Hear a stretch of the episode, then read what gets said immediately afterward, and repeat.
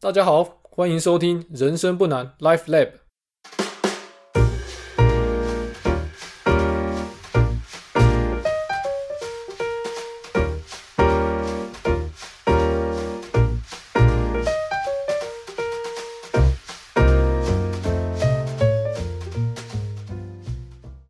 每个人的人生都是一本独一无二的故事书，高高低低，起起落落，都值得大家细细品尝及阅读。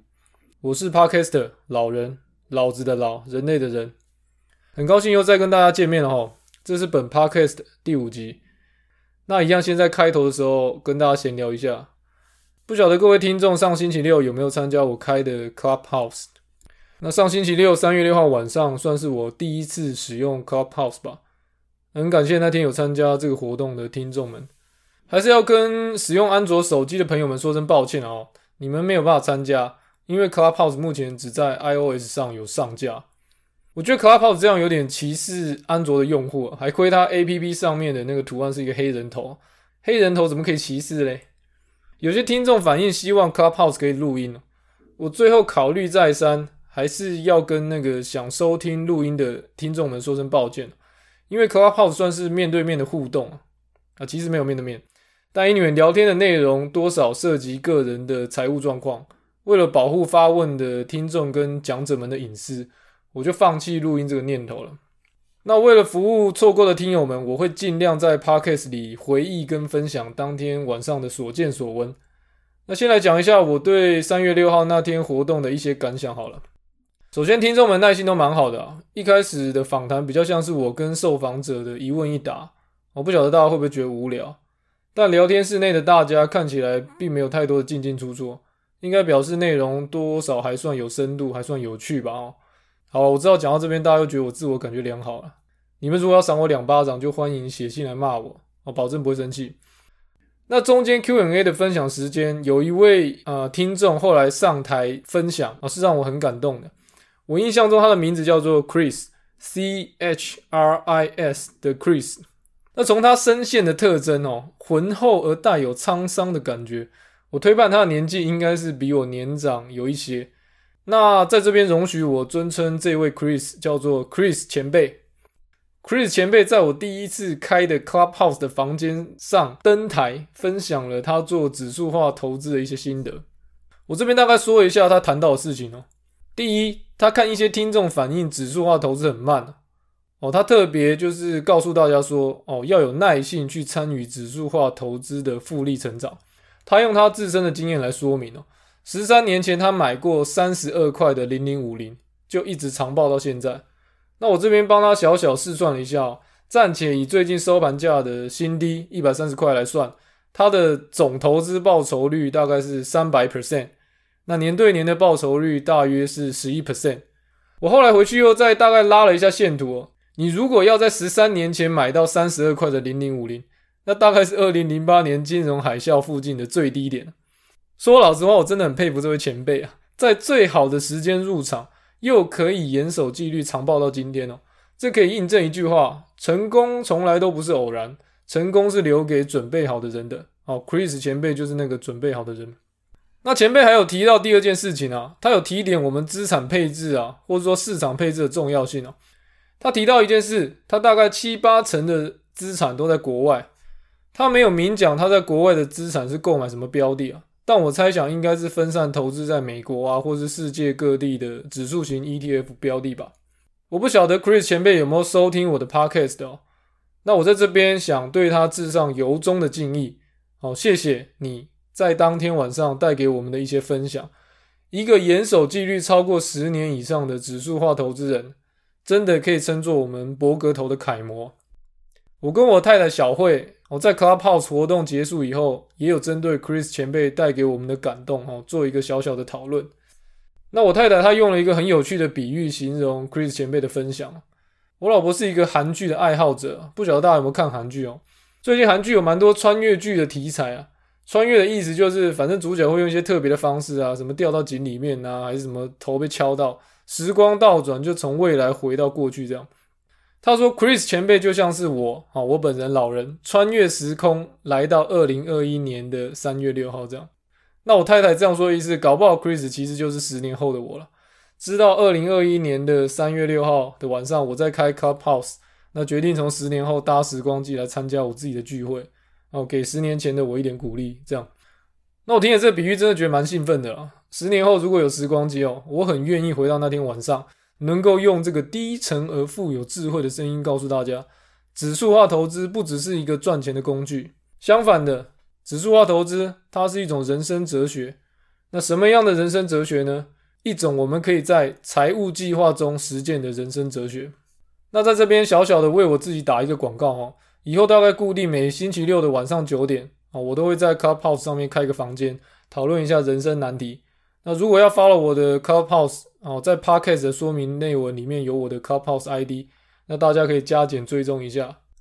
下一次聚会目前是定在三月十三号，一样是晚上九点到十点半。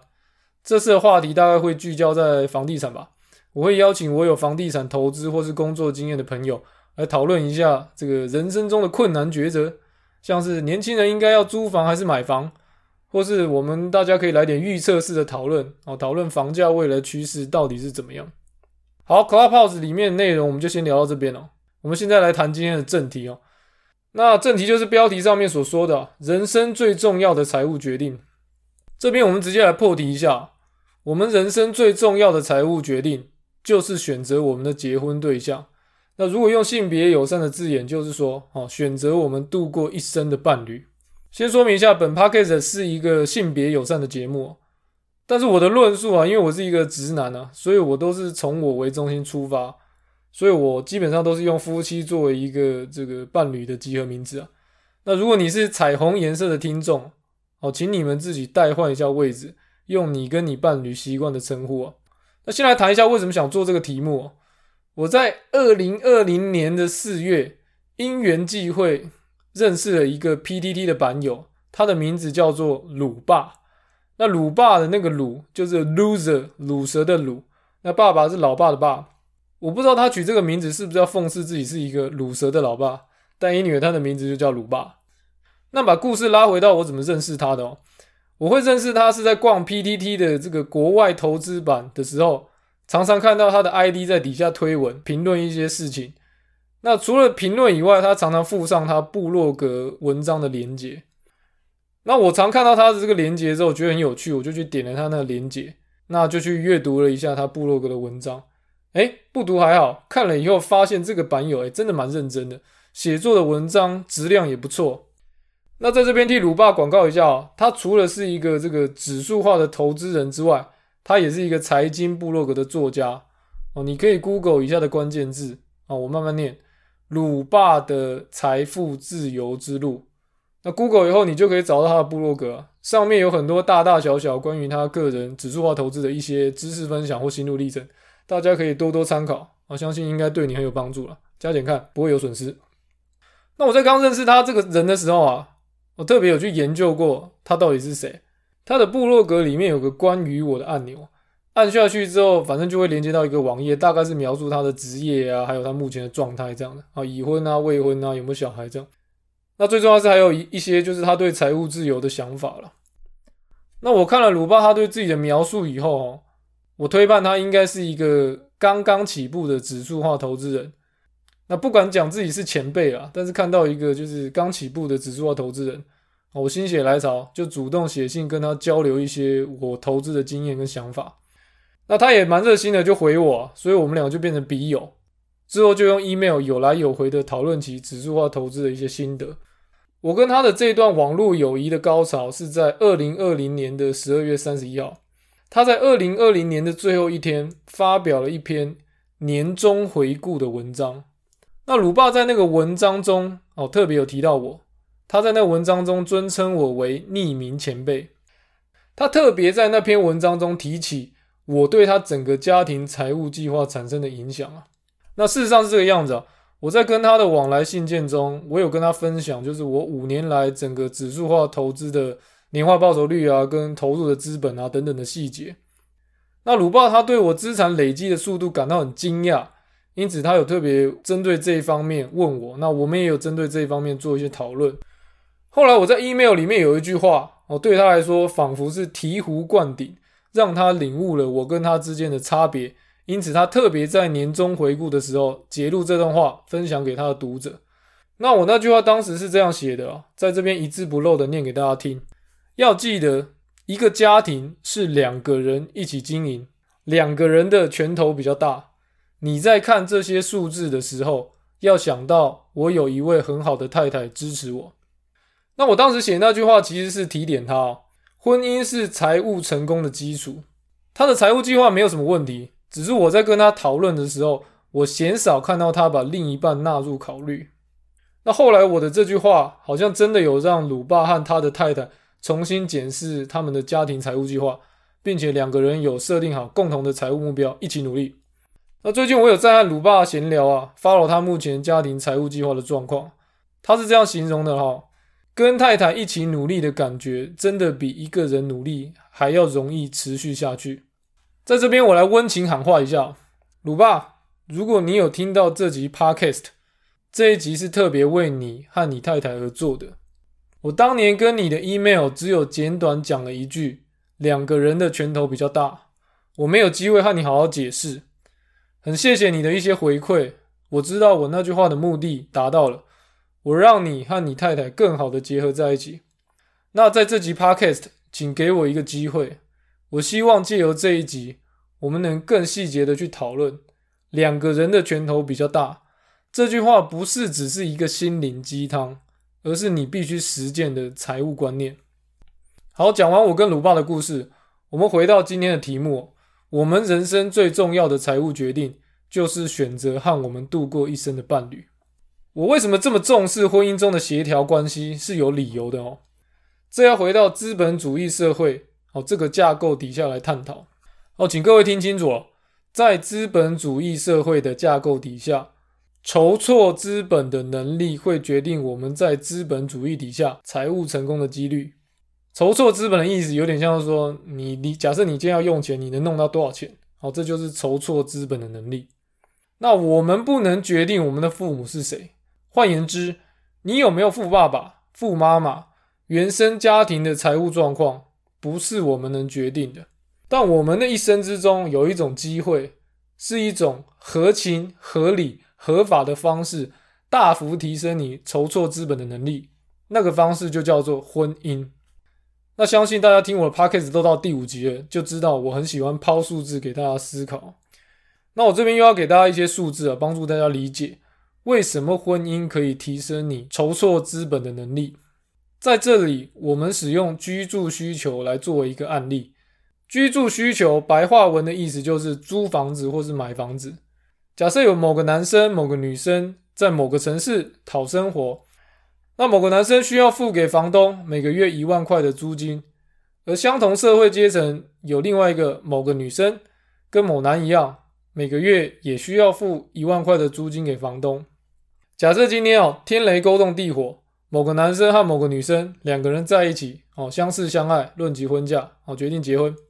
如果不改变原本生活的状态哦，就是他们每个月。各要付给房东一万块，加起来就是两万块，一年是二十四万。好，我们今天把房东的角色变换一下。如果今天不是付钱给房东，我们把这个每年二十四万的钱付给银行。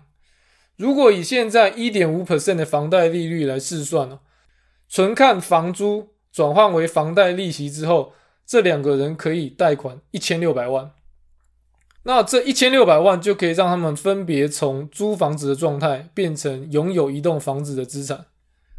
那如果你问我说要怎么得到一千六百万的数字，那很简单，就是用每年缴给房东的房租二十四万去除以哦现在的房贷贷款利率一点五 percent。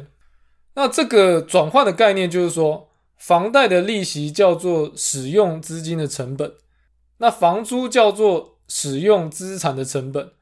那两者都是费用，因此我们就是大胆的把使用资产的成本，那相对于使用资金的成本去换算，那看看同样都是成本，我可以转换出多少的贷款。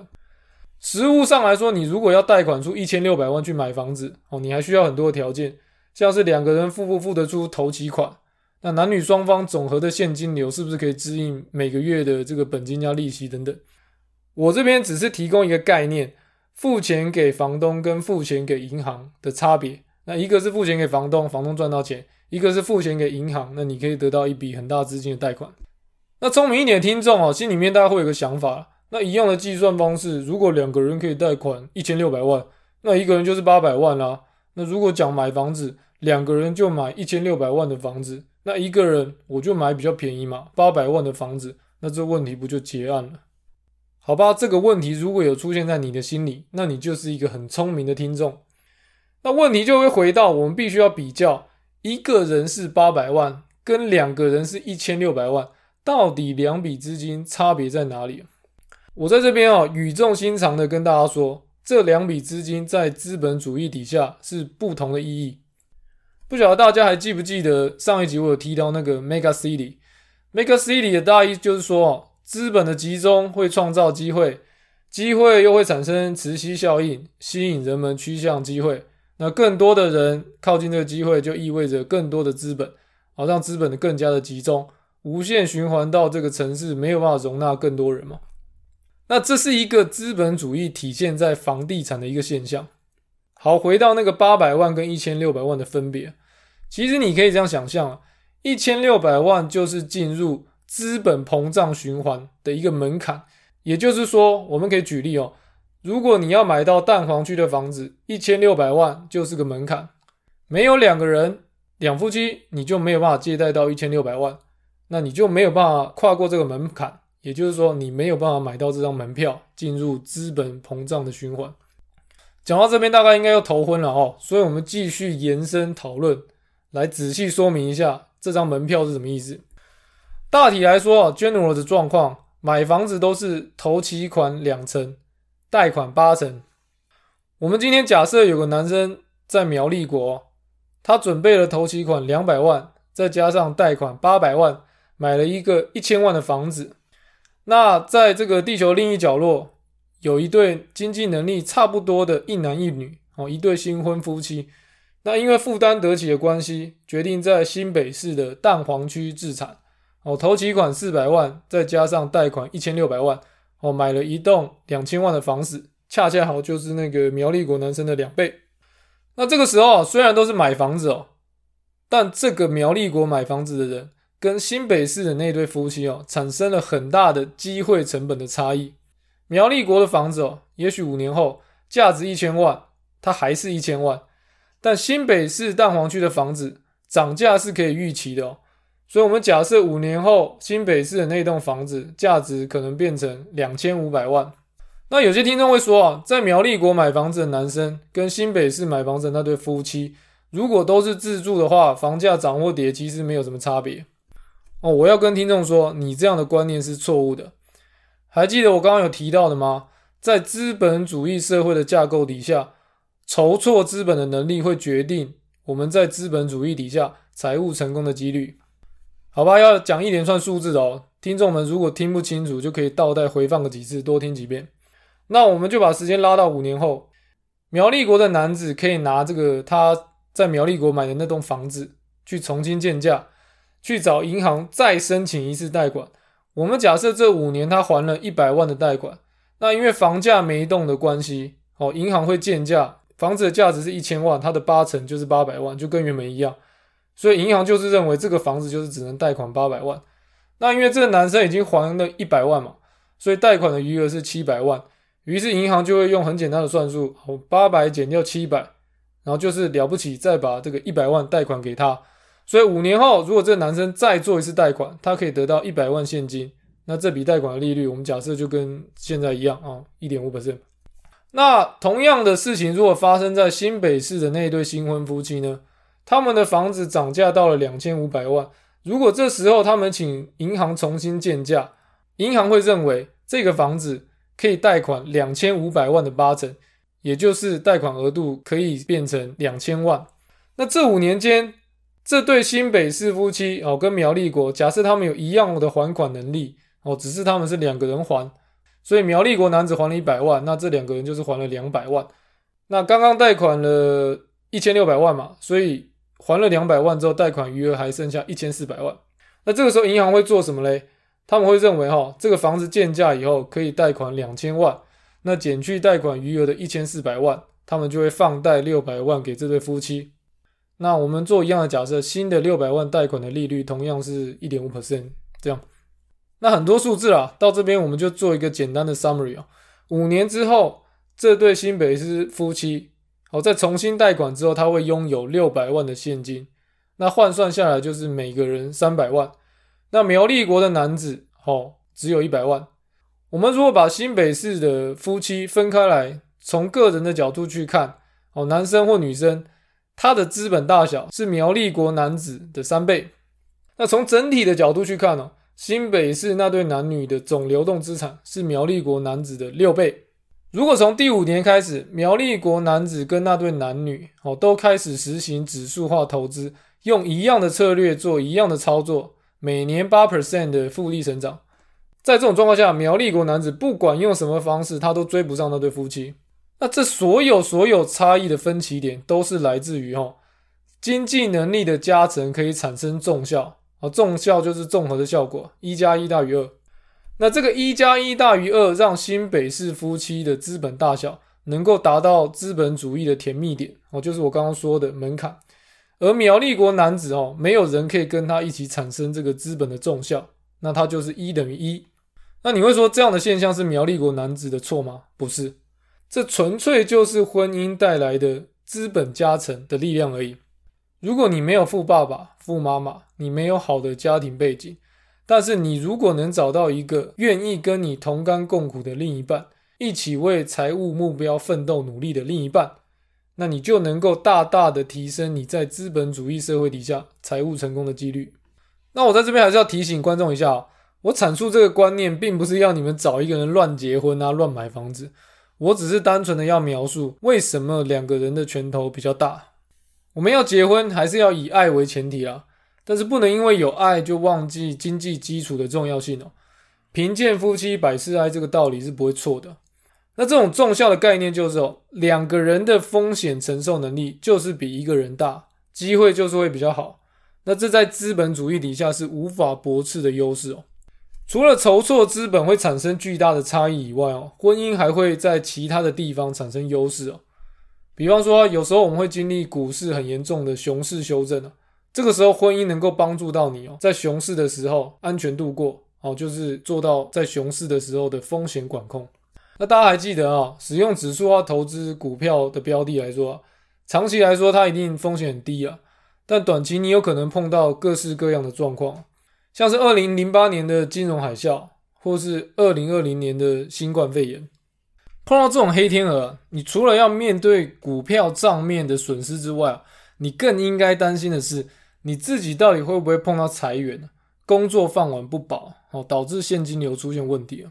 这时候，如果两夫妻分别在不同的公司工作，那同时被裁员的几率其实很低了，那就达到风险管控的目的啊，帮助这对夫妻度过这个熊市的空头时期。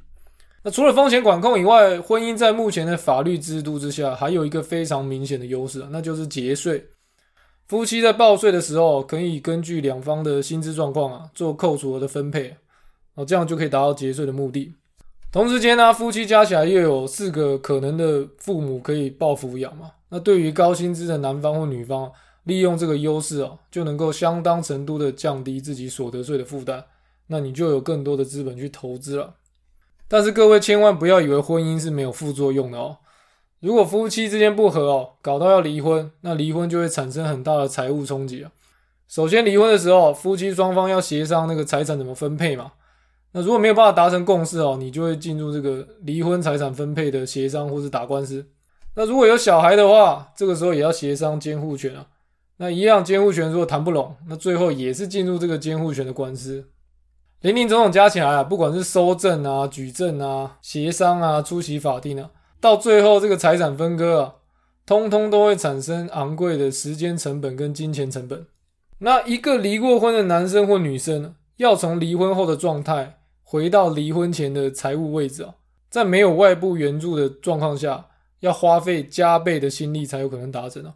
所以多数的统计资料显示哦，大部分离婚后的夫妻啊，不管是夫或妻，都没有办法回到离婚前的财务位置。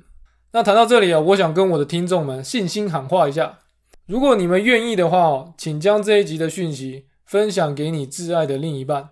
你们可能是男女朋友，正在婚姻的路上抉择；又或者你们可能是丈夫、妻子，那已经为着生活的柴米油盐酱醋茶烦恼；那又或者你们可能是彩虹颜色的恋人，哦，正在用不同的方式寻找生命的意义。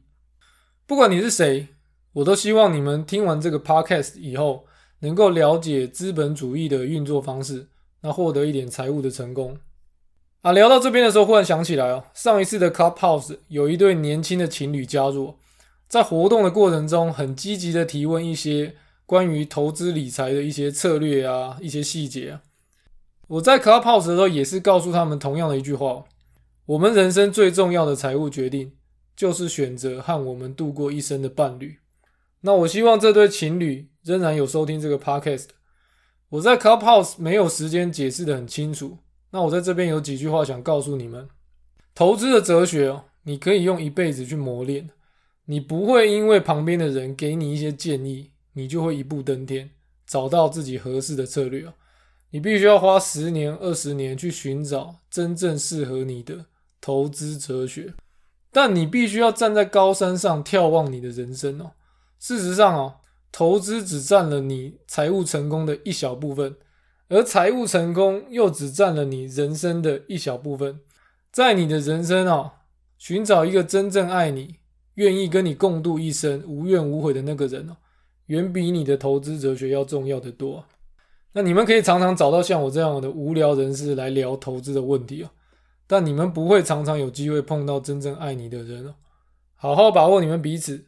为你们两个人的人生做最正确的决定。那讲到这边哦，啊，那那对年轻情侣啊，你们不要误会啊，我不是说你们问的问题不对，也不是说你们问的问题不好。那我只是想看到这两个拥有美好前程的年轻人，不要被路边的小花小草给吸引了，忘记自己脚底下踩着人生的康庄大道。好吧，今天想讨论的事情就讲到这边了。送各位一句老人语录哦。两个人的拳头比较大，那这句话如果用白话文来说，就叫做两个人的资本比较大。那本期节目就聊到这边了哦，有点聊过头了。Q&A 就先学那个徐乃麟奶哥不录了。跟往常一样，节目的最后号召大家一下：如果大家想跟我有一些互动，在这边提供给大家几种方式哦。